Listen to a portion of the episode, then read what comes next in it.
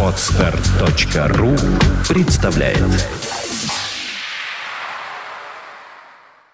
Свободное радио Компьюлента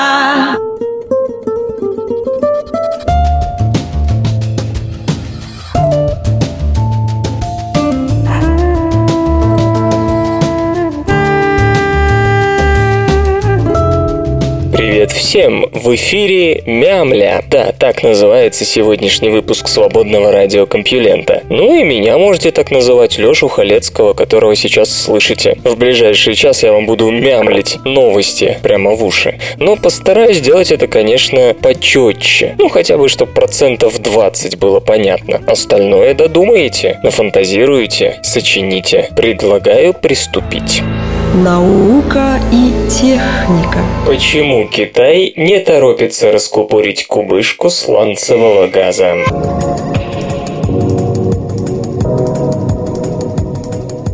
Китайская Народная Республика, добившаяся огромных экономических успехов на основе угольной энергетики, к 2020 году намерена довести долю газа в своем энергобалансе с 4% до 10%.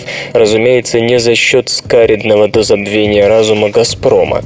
Откуда же китайцы возьмут газ? В марте 2012 года власти Поднебесной оценили запасы страны в 25 триллионов кубометров, что скромно на фоне еще больше большей американской оценки тех же кладовых. Но разрабатывать их, а в подавляющем большинстве это сланцы, ханьцы не спешат. К тому же 2012 году планируется добывать лишь 60 миллиардов кубометров в год. Для сравнения, США хотят поднять общий объем добычи сланцевого газа с 220 миллиардов кубометров в 2011 году. Это на минуточку 43% добычи и 100% экспорта «Газпрома» тогда же, до 470 миллиардов кубометров в 40-м, что равно почти 92% «Газпрома» 2011. В итоге уже в 2012 году выбросы энергетического углекислого газа в Штатах упали на 4%, титаническое достижение для годичного периода. Если бы КНР, крупнейший поставщик углекислого газа в атмосферу, могла повторить этот эффект, ее рывок был бы даже большим. Однако пока все идет не так гладко. Второй, всего лишь второй аукцион по продаже лицензий на добычу газа, состоявшийся не так давно, выиграли не нефтегазовые госкомпании, а государственные же угольщики, а то и вовсе местные власти. Много ли общего между карьерной добычей угля во внутренней Монголии и получением газа гидроразрывом пласта? Ладно, мы это спрашивать не будем. Традиционно склонные к конспирологии китайцы полагают, что налицо стремление купить землю из-под ног конкурента, пока он, конкурент, еще даже не возник. На самом деле никакого угольного антигазового заговора нет. Китайские газовики просто больше знают. Нефтегазовые госкомпании, такие как Петра Чайна и Синопек, торговались как-то вяло и неуверенно, на манер месье Воробьянинова после известного загула. Складывалось ощущение, что им сланцевый газ даже не очень-то нужен. И в чем-то их можно понять. Производство и продажа газа в Китае – это не аттракцион невиданной жадности, как в некоторых странах. Цены на энергоносители здесь регулирует государство, а не нефтегазовые монополисты. Власти же, страшно сказать, заинтересованы в развитии промышленности, а не нефтегазового сектора. Поэтому продавать газ дорого в Китае невозможно, а цены для промышленных потребителей там много ниже мировых. Отсюда и закономерный провал нелепых попыток «Газпрома» выйти на этот рынок. Себестоимость же сланцевого газа значительно выше традиционного, так что смысл в его добыче для китайских газовиков пока небольшой. И, наконец, опыта с гидроразрывом пласта у них исчезающе мало. А дело это, между прочим, непростое. Прежде чем в США получилось добывать сланцевый газ в промышленных масштабах, было пробурено 200 тысяч скважин. Китай, кажется, до этого еще очень далеко, ибо пока пробурено лишь только 100.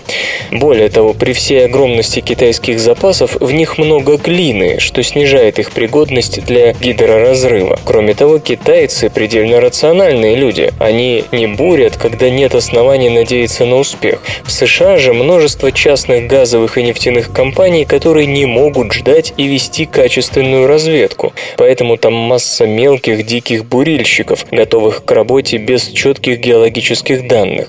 Именно такие артели открыли основные бассейны сланцевого газа из тех, что эксплуатируются сейчас в США. В Китае на такой риск никто не пойдет, можно вылететь в трубу. И главное, делиться полученной геологической информацией одна госкомпания с другой вовсе не собирается.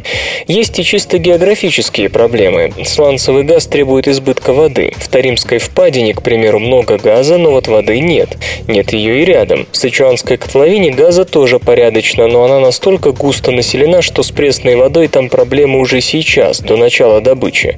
Одно рисоводство даже в этом влажном регионе поглощает вселенные воды. Кроме того, по ее западу проходит сейсмический разлом. Иными словами, слишком активная добыча наверняка вызовет землетрясение. Что в сухом остатке? Конечно, Сычуанская котловина, уже сейчас являющаяся основным газодобывающим районом Китая и кажется главным претендентом на бум китайского сланцевого газа.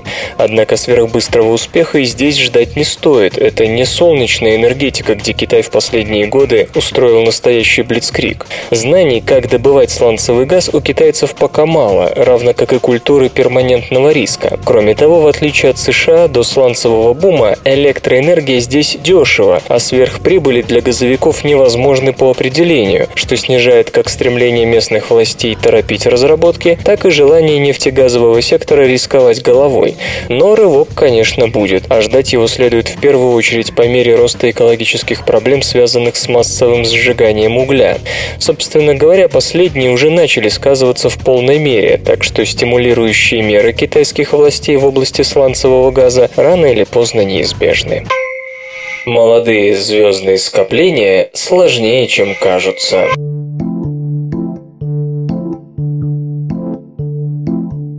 Ученые из Института астрономии и астрофизики имени Кавли при Пекинском университете при помощи телескопа космического базирования Хаббл выяснили, в звездном скоплении NGC 1818, что в галактике Большое Магелланово облако, количество двойных звездных систем на периферии значительно выше, чем в центре. Если вам показалось, что это звучит не слишком интригующе, вам показалось. Такое распределение звезд совершенно неожиданно и даже прямо противоположно ожидаемому. В любом звездном скоплении светила высокой массы предположительно из-за гравитации должны тяготеть к центру скопления, при этом попутно вышвыривая маломассивные звезды на периферию. Как отмечает ведущий автор исследования Ричард де Грейс, при этом они лишаются значительной части энергии и не способны вырваться из центра вновь, буквально застревая в нем. Процесс этот называется сегрегацией по массе. Так наука считала до сих пор, ведь двойные системы в среднем тяжелее одиночных в силу большего количества звезд, не так ли?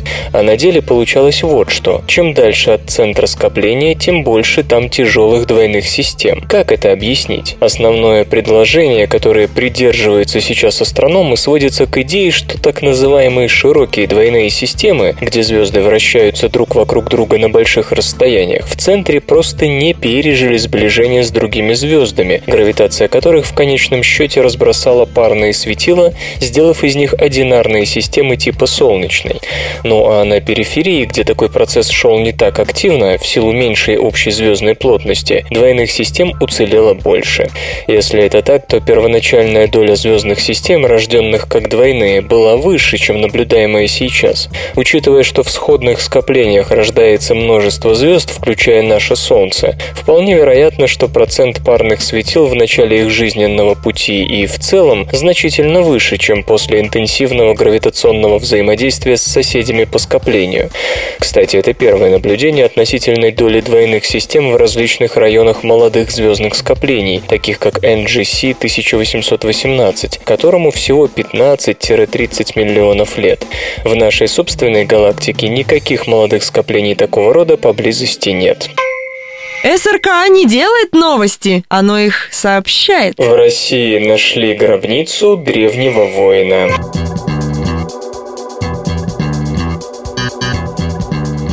Высоко в Кавказских горах на территории России обнаружена богатая могила воина, а также множество других сокровищ, возраст которых оценивается в 2000 лет.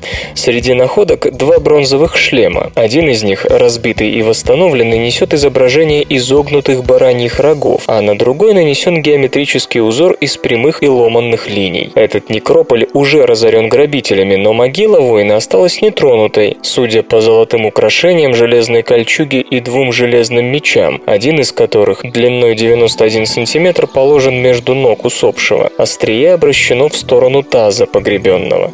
Человеческим останкам сопутствуют кости трех лошадей и коров, а также кабаний череп. Эти животные высоко ценились варварскими народами древнего мира, отмечает Валентина Мордвинцева из Института археологии Академии наук Украины. Родственники и племя усопшего сочли нужным отметить высокое социальное положение мертвеца лица. Кости и фрагменты керамики намекают на заупокойную тризну. В отсутствии письменных источников трудно судить о том, что это был за человек, по-видимому, вождь каких-то кочевников. Могила находится близ поселка Мезмай в Обширонском районе Краснодарского края. Черные археологи нашли некрополь в 2004 году, а ученые подоспели в 2005. Анализ артефактов позволяет предположить, что людей там хоронили в 3-2 веках до нашей эры.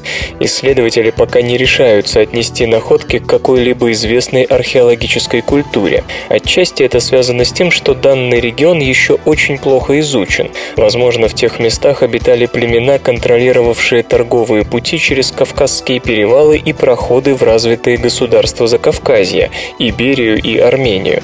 Создатели некрополя испытали явное влияние эллинистической культуры, но в то же время сохранили традиции предков. По словам госпожи Мордвин, Мордвинцевой они гордились своим прошлым. По-видимому, истоки их культуры уходят вглубь веков. Одна из характеристических черт этой культуры – работа по золоту. В могиле воина обнаружено более десятка изделий из этого металла. Возможно, самый замечательный артефакт – фибула, украшенная горным хрусталем. Несмотря на небольшие размеры – 6 на 5 сантиметров, застежка декорирована в несколько слоев. Внутри камня просверлено отверстие для нити. Некоторые золотые украшения предназначались для оружия. Рядом с коротким мечом, 48,5 см, лежала золотая пластинка, инкрустированная агатом и предназначенная, по-видимому, для ножен. Ничего подобного в этих местах древнего мира археологи еще не видели. Вероятно, культура и впрямь была самобытной. Фотографии находок с описанием вы можете, конечно же, увидеть на странице этой новости на сайте compulenta.ru. Знатная зверюга! Мех! Мясо! Скварок на зарю! Прошлым летом на солнце дождило.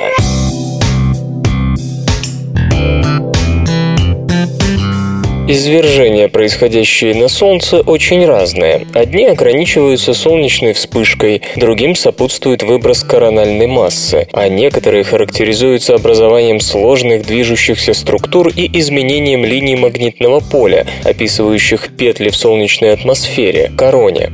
19 июля 2012 года произошло извержение, в котором было и то, и другое, и третье. Солнечная вспышка умеренной силы случилась в нижней правой части диска. Затем еще правее можно было наблюдать выброс корональной массы. Напоследок Солнце подарило зрителям ослепительный магнитный спектакль – корональный дождь. Со временем плазма короны остыла и конденсировалась вдоль силовых линий магнитного поля, сделав их хорошо видимыми в крайней ультрафиолетовой части спектра на длине волны 304 ангстромов, соответствующей температуре около 50 тысяч кельвинов.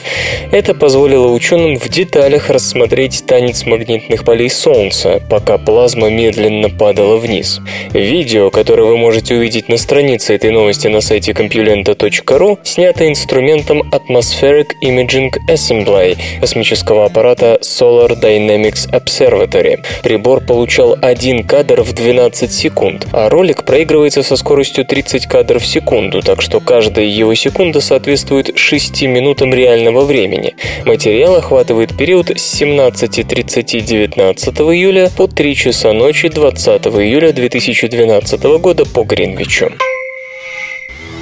Железо и гаджеты, ты, ты. Sony представила консоль PlayStation 4.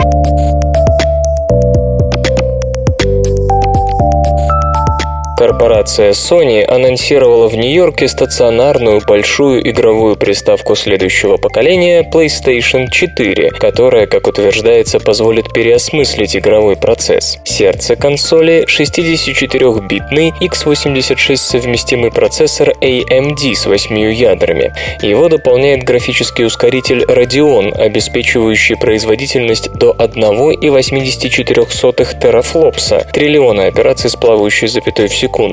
Приставка наделена 8 гигабайтами памяти GDDR5, жестким диском неназванной емкости, оптическим приводом Blu-ray, сетевым контроллером Gigabit Ethernet, адаптерами беспроводной связи Wi-Fi и Bluetooth 2.1, интерфейсами USB 3.0 и HDMI.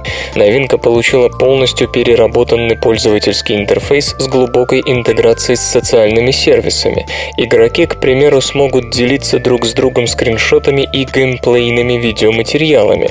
Функция Remote Play позволит играть PlayStation 4 игры на портативной консоли PlayStation Vita через беспроводное соединение Wi-Fi. Благодаря специальному приложению PlayStation Apps мобильные устройства на базе Android и iOS смогут стать вторым дисплеем для PlayStation 4. Как и ожидалось, консоль получит новый игровой контроллер DualShock 4. Он оснащен сенсорной панелью управления, светодиодной индикацией с изменяемым цветом, служит в том числе для идентификации пользователей во время игры, вибромотором, монофоническим динамиком, гнездом для наушников и портом microUSB. Кроме того, у контроллера появилась новая кнопка Share для обмена видео и скриншотами. За определение положения отвечают трехосный гироскоп и трехосный акселерометр. Питание обеспечивает аккумуляторная батарея емкостью 1000 мАч. Весит устройство 210 грамм. Его габариты 162 на 52 и на 98 мм. Sony также представила новую камеру PlayStation 4i. Она наделена двумя объективами с полем зрения 85 градусов по диагонали и массивом из четырех микрофонов. Максимальное разрешение 1280 на 800 точек. Устройство имеет размеры 186 на 27 и на 27 мм. Вес 183 грамма. Увы, сама PlayStation 4 так и не была показана, поэтому ее внешний облик и размеры пока остаются загадкой. Зато корпорация подтвердила, что новинка поступит в продажу ближе к праздничному сезону в конце 2013 года. Цена консоли и сопутствующих аксессуаров не уточнялась. Игры. Игры, в которые будут играть первые пользователи PlayStation 4.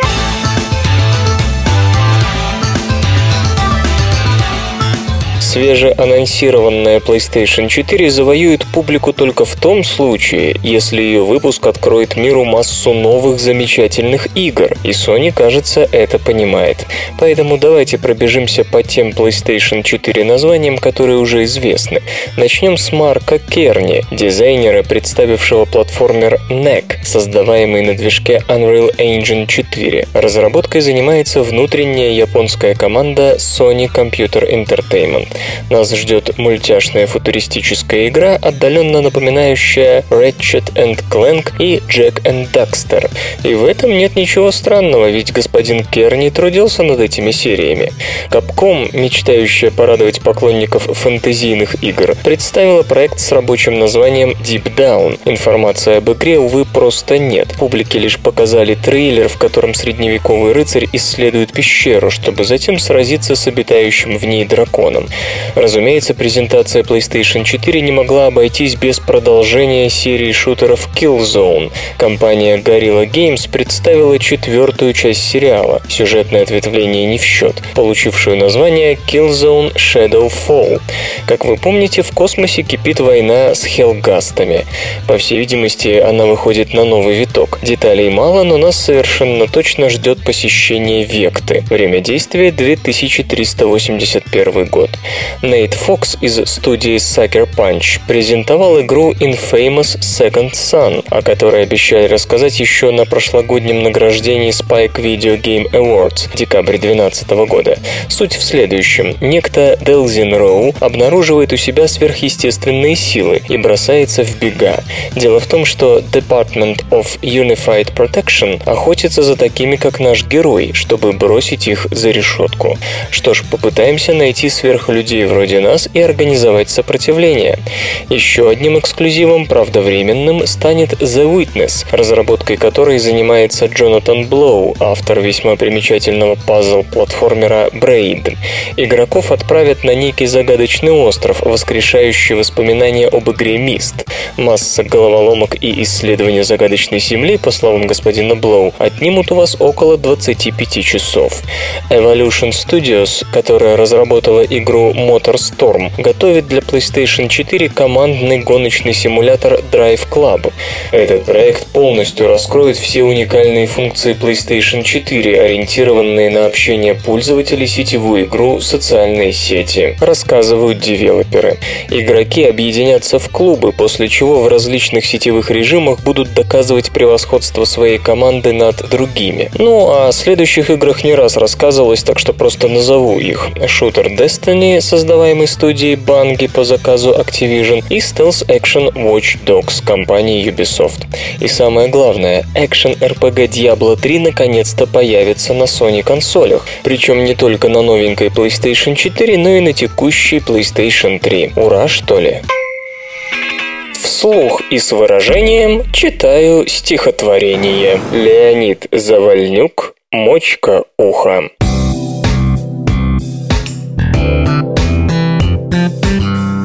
Иной раз провалы, все смыслы забудутся, глухо, и память не сдвинешь с места, как не гони в зашей. И вот я долго вспоминаю, что же такое мочка уха? Мочка. Неужели изготовление моченых ушей? А потом засмеюсь, все вспомню, и сердце так радо. Господи, сколько знаний у меня в голове.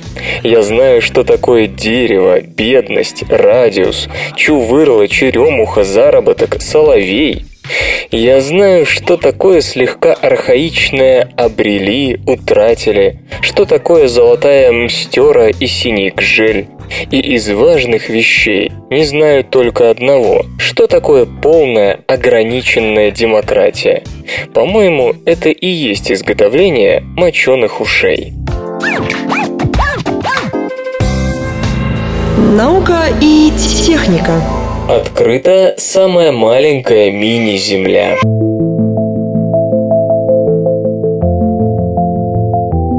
Принадлежащий НАСА телескоп космического базирования Кеплер смог впервые в истории открыть экзопланету, чьи размеры не дотягивают даже до меркурианских. Новооткрытое тело известно как Кеплер-37b, примерно вдвое меньше предыдущего претендента на звание самой малой экзопланеты. Оно невелико настолько, что лишь на 10% превосходит габаритами нашу дорогую Луну. Расположена новинка в 210 световых годах от нашего дома, а вращается вокруг звезды, что лишь немногим холоднее на 400 кельвинов и меньше на 23% нашего светила. Скорее всего, это самое маленькое тело вокруг солнцеподобной звезды, которое мы вообще можем сейчас обнаружить, полагает ведущий автор работы Томас Барклey из исследовательского центра Эймса. И действительно, диаметр планеты равен лишь 3 десятых земных, то есть примерно 3800 километров. Это на 1000 километров меньше, чем у первой планеты нашей системы и на 330 километров, чем у Луны.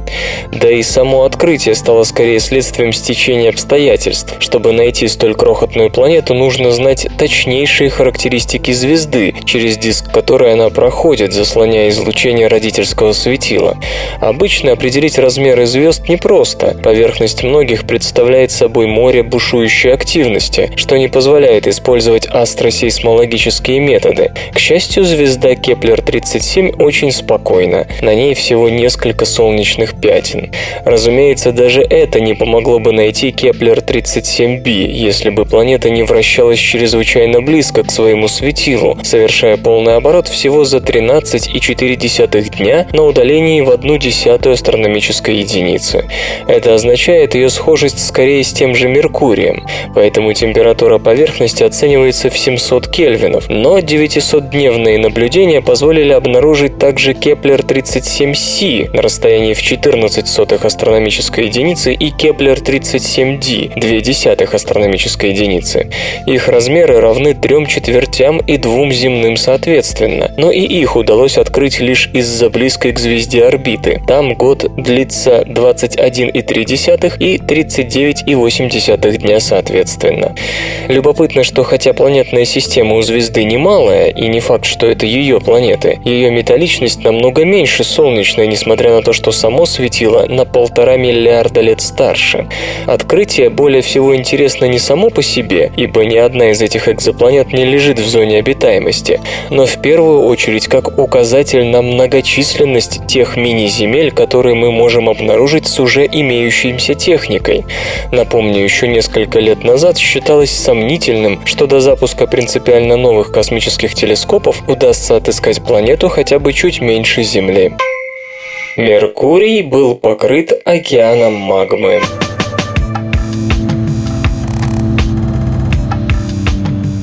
Марта 2011 года на орбите Меркурия находится зонд Messenger, что расшифровывается как Mercury Surface Space Environment Geochemistry and Ranging. Переданная им информация уже заставила поломать голову. Какие геологические процессы породили поверхность с настолько разным составом? Сотрудники Массачусетского технологического института воссоздали два типа пород Меркурия в лаборатории и подвергли их воздействию высокой температуры и давления. Выяснилось, что лишь одно явление способно объяснить существование этих типов – огромный океан магмы. Случилось это не вчера. Коре Меркурия более 4 миллиардов лет. Мессенджер вышел на орбиту Меркурия в период интенсивных солнечных вспышек, основную силу которых ближайшей к Солнцу планете приходится принимать на себя.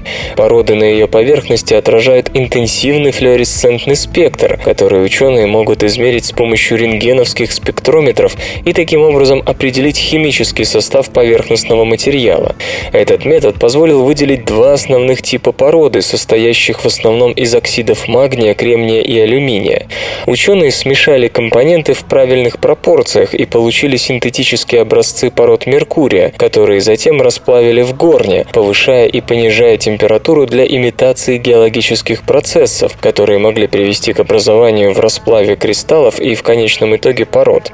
Когда расплав остывает и формируются кристаллы, меняется химический состав той части породы, которая остается расплавленной, поясняется автор Тимоти Гроув. Охладив образцы, исследователи выбрали для анализа крошечные кристаллы и остатки расплава. Поначалу рассматривались сценарии, в которых обе породы связаны друг с другом. Например, они могли происходить из одной и той же области, а разница могла быть вызвана тем, что одна порода кристаллизовалась сильнее другой. Но господин Гроув обнаружил, что породы очень разные, то есть они образовывались в разных регионах планеты, а появление последних проще всего объяснить большим океаном магмы, который создал разные области кристаллизации по мере затвердевания.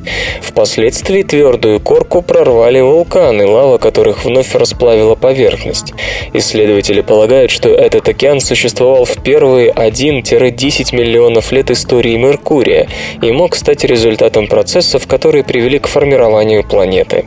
Столкновения частиц протопланетного облака были способны произвести достаточно энергии, чтобы расплавить всю планету. Вы слышите голос Валеры Халецкого. Лёши. Лёши Халецкого. В эфире радио «Маяк». Свободное радио Компьюлента. Ну, как-то так. Почему на Земле так много тяжелых изотопов серы, кислорода и азота?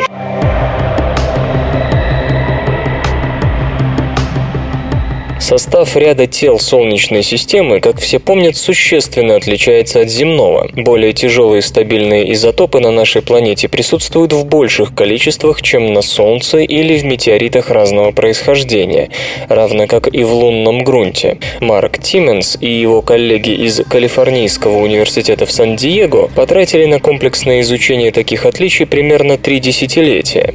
Чтобы объяснить различия в изотопном составе одних и тех же веществ, найденных на Земле и в составе метеоритов, а также межпланетной пыли, ученые прибегли сначала к гипотезе фотохимических реакций. Для ее проверки были проведены испытания с облучением тех или иных веществ, встречающихся в космосе, сильным ультрафиолетовым источником. Одновременно Марк Тиммонс пытался проверить теорию, предполагающую самозащиту кислорода-16 и именно этим обусловливающую его большую распространенность на Солнце и меньшую в остальной Солнечной системе. Но, к его удивлению, теория не сработала. В ней предполагалось, что угарный газ, формирующийся Солнечной системой под действием ультрафиолета от протосолнца, распадался в своих внешних слоях на кислород и углерод. Кислород был в основном кислородом-16, что и могло объяснить постепенное объединение им протопланетного облака, а затем и протопланетных тел. Эксперименты, однако, показали, что такие фотохимические реакции играли очень скромную роль. Доминировали же процессы, в которых кислород 16, 17 и 18 участвовали одинаково, что исключает усиленную потерю более легкого изотопа. Таким образом, ситуация с лишним кислородом 17 и кислородом 18 на Земле по-прежнему остается загадкой. Да, решения предлагаются, но сами по себе они требуют серьезных экспериментальных подтверждений. И если бы только кислород. Согласно исследователям, не меньшую проблему представляют сера и азот. С серой в земных минералах полный беспорядок. Где-то доминируют изотопы полегче, где-то потяжелее. Но разобраться и вывести среднюю величину очень трудно. Поэтому в качестве стандарта пока принято содержание изотопов в троллите типа каньон Диабло, минерале метеоритного происхождения, широко распространенном в Солнечной системе. Сера-32 в нем составляет 95,2% от всей серы, столь важной для жизни, а сера-33 – 75%, плюс нейтрон.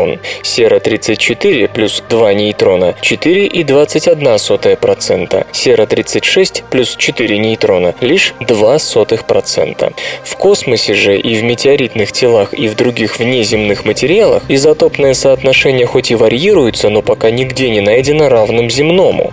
Та же картина с азотом. На Земле 99,63% это азот 14, а азота 15 всего 37%. Как и в истории с упомянутыми изотопами кислорода и серы, все отличие между изотопами азота в лишнем нейтроне, присутствующем в азоте 15 и отсутствующем в более легком варианте.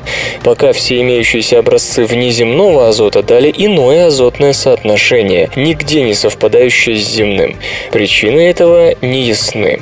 Правда, некоторые исследователи, вне астрономического сообщества, склонны приписывать ситуацию с неоднородностью по сере деятельности бактерий, способных восстанавливать серу-32 в 1,7 раза быстрее, чем серу-34. Но и у этой теории есть слабости. Предполагается, что главной причиной постепенного роста содержания тяжелых изотопов кислорода, серы и азота на Земле стало то, что атомы с лишними нейтронами тяжелее, а потому позднее испаряются, скажем, из облаков, нежели более легкие изотопы того же вещества. Разумеется, они же затем первыми конденсируются на Земле с дождем. В протопланетном облаке Солнечной системы такой механизм испарения осаждения предположительно мог играть существенную роль. Скажем, сера более всего могла быть представлена в космосе в облаках сероводорода. Под действием ультрафиолета в районах близких к Солнцу сероводород распадался в силу фотохимических реакций. При этом более тяжелые изотопы последними выбывали из протопланетного облака, рассеиваясь по космосу. Поэтому в момент образования протопланетных тел тяжелые изотопы могли оказаться там в количествах, превосходящих нормальные. И все-таки в этой прорабатываемой сейчас экспериментальной модели есть неясные моменты. Воздействие ультрафиолета на такие процессы явно убывало пропорционально квадрату расстояния от Солнца. То есть, скажем, на Земле и Луне оно должно быть сходным, а на Марсе, в метеоритах марсианского происхождения и в поясе астероидов, не говоря уже об облаке Оорта, отличаться. Таким же образом, образом должно варьироваться и содержание более тяжелых изотопов в небесных телах на столь разных расстояниях от Солнца. Увы, строго такие закономерности почему-то пока не выстраиваются. У самцов аллигаторов вечная эрекция.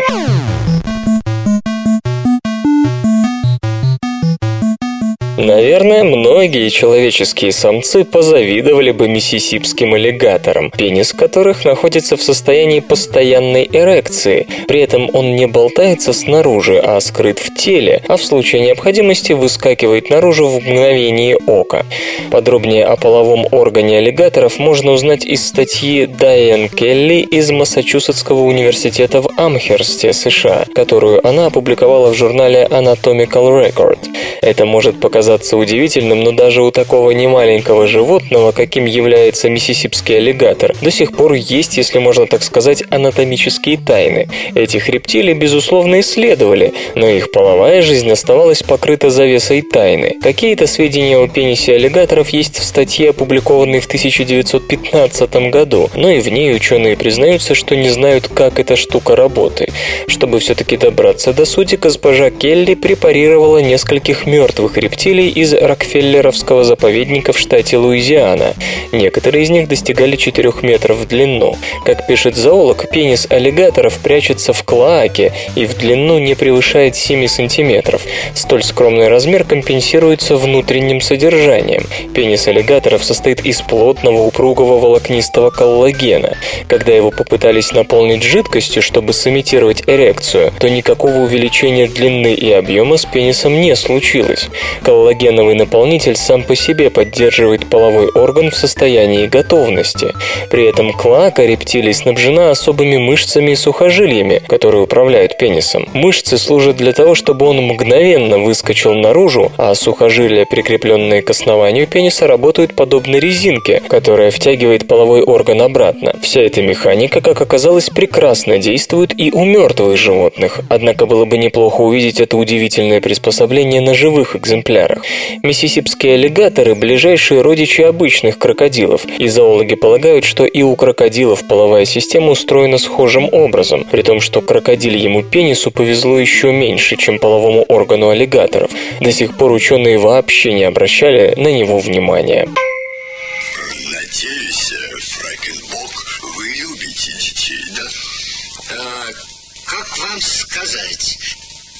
Безумных. Гусеницы-листовертки обеспечивают жильем тысячи тропических членистоногих.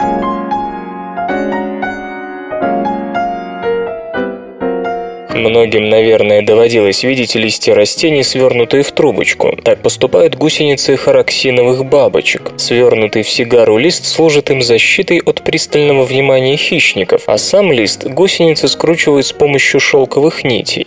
Как оказалось, такие домики дают приют не только гусеницам, но и множеству других видов членистоногих. Экологи из университета Кампинаса, Бразилия, сравнили население свернутых и несвернутых листьев на нескольких десятках растений кротона, кои особенно любимы гусеницами. Кроме того, исследователи сами свернули некоторые листья и оставили их на какое-то время, проверяя каждые 15 дней, не поселился ли кто-нибудь в них. Оказалось, что трубочка из листа – желанный дом для очень многих существ. С июня по сентябрь в свернутых листьях было обнаружено в 9 раз больше насекомых и прочих членистоногих, чем на обычных плоских листьях. Насекомые заселяют пустые пустые гусеничные дома, покинутые хозяевами, которые превратились в бабочек. Эта жилплощадь пользуется особенной популярностью в сухой и жаркий сезон, но, по словам зоологов, даже в сезон дождей, который длится с декабря по март, число видов в свернутых листьях в пять раз больше. В целом же статистика такова. Было найдено 9 тысяч членистоногих из 433 видов, среди которых и пауки, и сверчки, и жуки, и другие гусеницы, которые не строят свой дом, оселятся в заброшенном. Гости, по-видимому, в сухой сезон ищут защиту от солнца и находят ее благодаря гусеницам хараксиновых бабочек. Хотя гусеницы и поедают растения, при этом они с помощью своих домиков поддерживают целые микроэкосистемы. И еще неизвестно, не приносят ли они больше пользы, чем вреда. железо и гаджеты. Google продемонстрировала возможности умных очков. Thank you. Компания Google обнародовала видео с демонстрацией функционала носимого мини-компьютера, создающегося по проекту Glass. Как уже неоднократно сообщалось, веб-корпорация разрабатывает умные очки дополненной реальности. При помощи гаджета пользователи будут совершать голосовые вызовы, проводить видеосеансы, получать различные сообщения, слушать музыку и тому подобное. Судя по видеоролику, управлять мини-компьютером можно при помощи голосовых команд, начинающихся со слов «Окей, глаз». Пользователь может активировать запись видео или фотосъемку, попросить очки отправить сообщение или перевести фразу с одного языка на другой. По задумке Google, устройство сможет отображать различную информацию, например, навигационные инструкции или сведения о погодных условиях, позволяя при этом видеть окружающее пространство. Google открыла конкурсный набор испытателей умных очков. Претендентам предлагается написать короткий рассказ, не более 50 слов о том, зачем им это устройство и что они собираются с ним делать. Заявки принимаются только от жителей США, которым исполнилось 18 лет. Цена прототипа гаджета для тестеров 1500 долларов. Потребительская версия будет дешевле.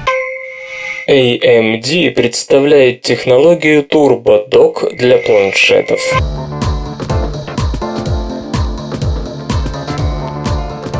Компания AMD планирует рассказать на выставке Mobile World Congress 2013 о новой технологии TurboDock для планшетов и гибридных портативных компьютеров. Главная задача TurboDock – оптимизация энергопотребления и производительности в зависимости от режима использования мобильного устройства. Так, при работе с планшетом в автономном режиме система обеспечит увеличенное время функционирования от аккумуляторной батареи, а при подключении гаджета к док-станции с клавиатурой повышенное быстродействие. TurboDock дебютирует на устройствах, оснащенных гибридными процессорами следующего поколения TMASH. Эта 28-нанометровая система на чипе объединяет два или четыре вычислительных ядра Jaguar и графический контроллер с поддержкой DirectX 11.1. Изделие обладает небольшим энергопотреблением. AMD намерена показать TMASH в действии на предстоящей выставке. Процессор, как ожидается, найдет применение в планшетах под управлением Windows 8 и гибридных ноутбуках. Исторический анекдот. Люцернский совет, согласно заявлению одного базельского профессора, принял скелет мамонта, найденный в 1577 году в земле неподалеку от города, за останки восставших против Господа ангелов, низвергнутых с небес. Была нарисована фантастическая картина, изображавшая исполинские существа. Картина эта была помещена в общественном месте, в назидание, дабы побуждать в людях набожные мысли и чувства чувство сострадания. Остатки мамонта были заботливо собраны и достойным образом преданы земле. Наука и техника. Предком человеческого языка было птичье пение.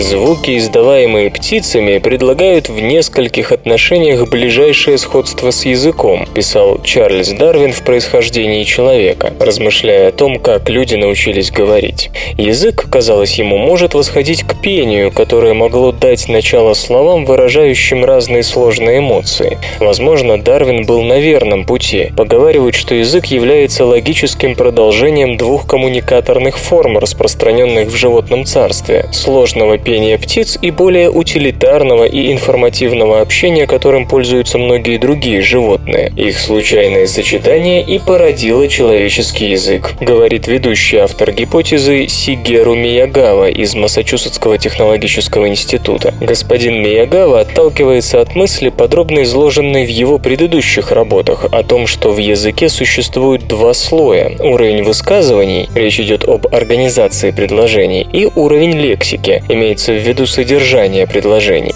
Нечто подобное высказывали такие лингвисты, как Ноам Хомский, Кеннет Хейл и Сэмюэл Джей Кейзер. Так вот, пение птиц напоминает первый слой, а танцы пчел и короткие выкрики приматов – второй. В какой-то момент, возможно 50-80 тысяч лет назад, люди объединили эти типы выражения в уникальную сложную форму – человеческий язык. Может показаться, что соединить яблоки и апельсины нельзя, однако присмотревшись, мы увидим, что эволюция частенько лепит новое из старого, зачастую получающего радикально новую функцию. Что же это за слои? Возьмем простую фразу. Тод увидел кондора. Ее можно слегка изменить. Тод увидел кондора? Как видим, лексический пласт остался тем же, но организация предложения изменилась, в данном случае на уровне интонации, и оно получило новый смысл. В птичьих песнях нет лексического слоя. Их мелодии обладают целостной структурой, то есть вся песня имеет одно значение – призыв к спариванию, защита территории и прочее. Японская амадина способна возвращаться к предыдущим частям мелодии, что позволяет ей передавать больше информации. Соловьям доступны от 100 до 200 различных мелодий. Другие животные, напротив, совсем не пользуются этим слоем. Телодвижения пчел должны служить точным указателем на источник пищи. Крику примата, предупреждающему о появлении хищника, тоже не до красоты. Мы же плодотворно сочетаем две системы. Мы не только передаем сообщения посредством речевых знаков, но и рекомбинируем их элементы, производя все новые слова и их сочетания.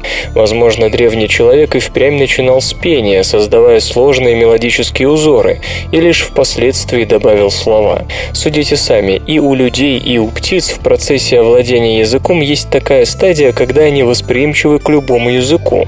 Кроме того, у нас совпадают области мозга, ответственные за язык.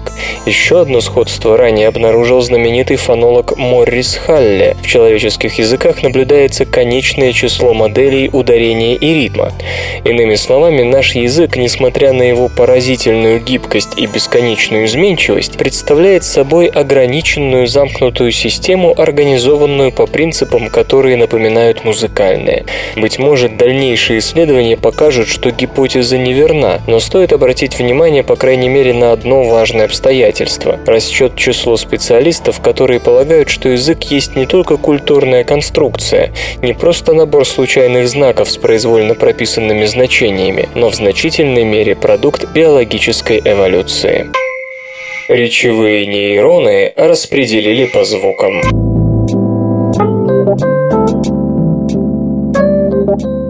Почему нам так трудно произносить скороговорки? Всевозможные Карлу Клары, на дворе трава и прочее. Логично было бы предположить, что мы путаемся в языке, потому что в мозгу путаются какие-то нейронные процессы. Но какие? Большая часть информации о том, как мозг контролирует речь, получена либо от людей с мозговыми повреждениями, либо с помощью неинвазивных методов. Эти сведения не слишком детальны, то есть не позволяют ответить на вопрос, какой нейрон и когда именно включается в тот или иной речевой акт.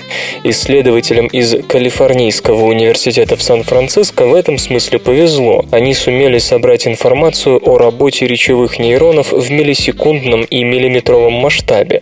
Можно сказать, что им помогла эпилепсия. Ученые работали с тремя больными, которым в мозг были вживлены электроды. Стандартная процедура для тех, кому предстоит хирургическая операция по удалению эпилептических нейронов. В результате результате на руках у исследователей оказался огромный массив данных по активности нейронов в момент произнесения человеком тех или иных звуков английского языка. Первым делом авторы в своей статье в журнале Nature обращают внимание на то, что конфигурации нейронов, работающих на согласных звуках, отличаются от конфигурации нейронов, действующих на гласных, даже если при этом задействованы одни и те же мышцы языка, щек и тому подобное. Между согласными и гласными есть характерные определенные сходства, и это позволяет понять, почему мы можем спутать «т» и «д», но почти никогда не произносим гласный вместо согласного. Кроме того, оказалось, что мозг координирует артикуляцию не по звуку, который должен в итоге получиться, а по движению мышц. То есть образец для сравнения не звучащее слово, а набор движений языка, голосовых связок, губ и щек. Исследователям удалось выявить несколько блоков нейронной активности, те, что контролируют звуки на кончике языка, например, «с», отвечающие за звуки с задней поверхности языка, например, «г», и те, что имеют отношение к губным, например, «м». Нейронная активность для чистых гласных звуков разделилась на две части, та, которая нужна для округления губ, «о», и необходимая для звуков вроде «а», где губы округлять не нужно. Если два звука рождаются при примерно одинаковой мышечной работе, то можно понять, почему мы иногда сбиваемся с одного на другой, как это бывает в скороговорках. Мозг ориентируется не на итоговый звук, а на работу языка. В будущем, надеются авторы работы, эти сведения помогут в терапии речевых расстройств от легких дефектов речи до немоты. Вы слышите голос Лёши Халецкого. Ну, не прямо сейчас, конечно, а вообще, в СРК. Предложен революционный метод диагностики заболеваний при помощи углеродных нанотрубок.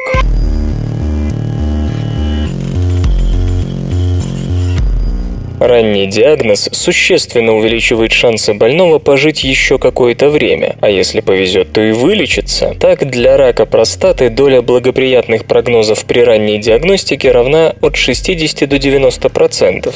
Сегодня стандартным тестом на него считается опухолевый маркер, известный как простатический специфический антиген. Однако он дает изрядно ложных положительных результатов, даже когда рака простаты нет вовсе. И напротив, нередко у людей с заболеванием тест показывает отсутствие опухоли. У него есть альтернативы. Тот же тест на остеопантин, но его реализация требует значительных затрат времени и труда, да и результаты трудно поддаются количественному анализу. Митчелл Лернер из Пенсильванского университета США вместе с коллегами разработали метод, использующий группу транзисторов на базе углеродных нанотрубок на кремниевой микросхеме, способных обнаружить такие гликопротеины, как остеопантин остеопантин. В предложенном ими способе антитело, имеющее отношение к остеопантину, привязывается к углеродной нанотрубке в каждом транзисторе.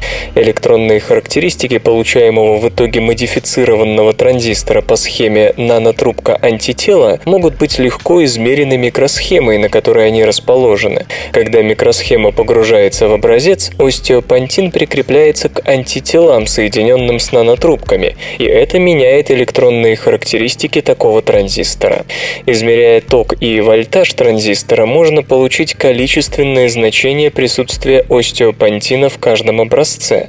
Господин Лернер утверждает, что его устройству удалось обнаружить остеопантин в концентрациях, равных одному пикограмму, триллионной грамма на миллиметр. Это на три порядка выше, чем у любой имеющейся на сегодня техники анализа на остеопантин. Более того, заменив антитело, реагирующее на остеопантин молекулами, чувствительными к другим антигенам, такие транзисторы на углеродных нанотрубках смогут обнаруживать и другие заболевания, утверждает исследователь. В частности, экспериментальное устройство уже было использовано для выявления болезни Лайма и сальмонеллы. Имею желание купить дом, но не имею возможности. Имею возможность купить козу, но не имею желания. А да. Так выпьем за то, чтобы наши желания всегда совпадали с нашими возможностями. Межрегиональные связи в мозгу появляются от центра к периферии.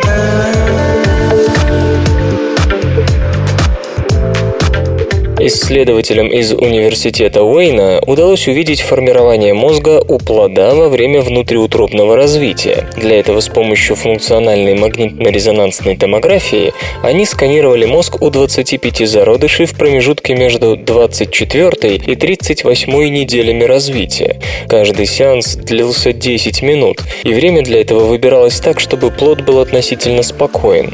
Исследователи интересовали в первую очередь две вещи – место и время появления межнейронных связей. В статье, опубликованной в Science Translational Medicine, авторы пишут, что формирование соединений начиналось с середины мозга, то есть с регионов, расположенных ближе всего к границе полушарий, и затем распространялось по всему мозгу. Плотность и количество связей увеличивалось примерно в половине из 42 исследованных зон, но в течение всего эксперимента в мозгах развивающихся плодов сохранялся градиент между серединой серединой и краями, то есть интенсивность образования связей по мере отдаления от границы полушарий постепенно затухала. Значение подобного рода исследований понятно. Если мы будем знать, как развивается мозг зародыша, то поймем происхождение психоневрологических патологий, таких как аутизм и шизофрения. Возникает вопрос, почему это не изучали до сих пор? Но сканирование чувствительно к движениям, а заставить плод лежать спокойно нет никакой возможности. И на этот раз исследователи, похоже, нашли способ обойти эту проблему. Они создали алгоритм, который позволяет устранить помехи, вызванные движением, и уменьшить число снимков, требуемых для воссоздания достоверной картины. Сейчас авторы работы приступили к похожему, но более масштабному проекту. Они задались целью проанализировать развитие мозга у 100 человеческих эмбрионов, находящихся на разных стадиях развития. Причем в планах ученых проследить судьбу мозга вплоть до рождения и далее, до зрелого возраста. Ведь только так удастся точно понять, какие особенности в развитии приводят к формированию здорового мозга, а какие к появлению патологий. Компьютер. Лента. Подкаст.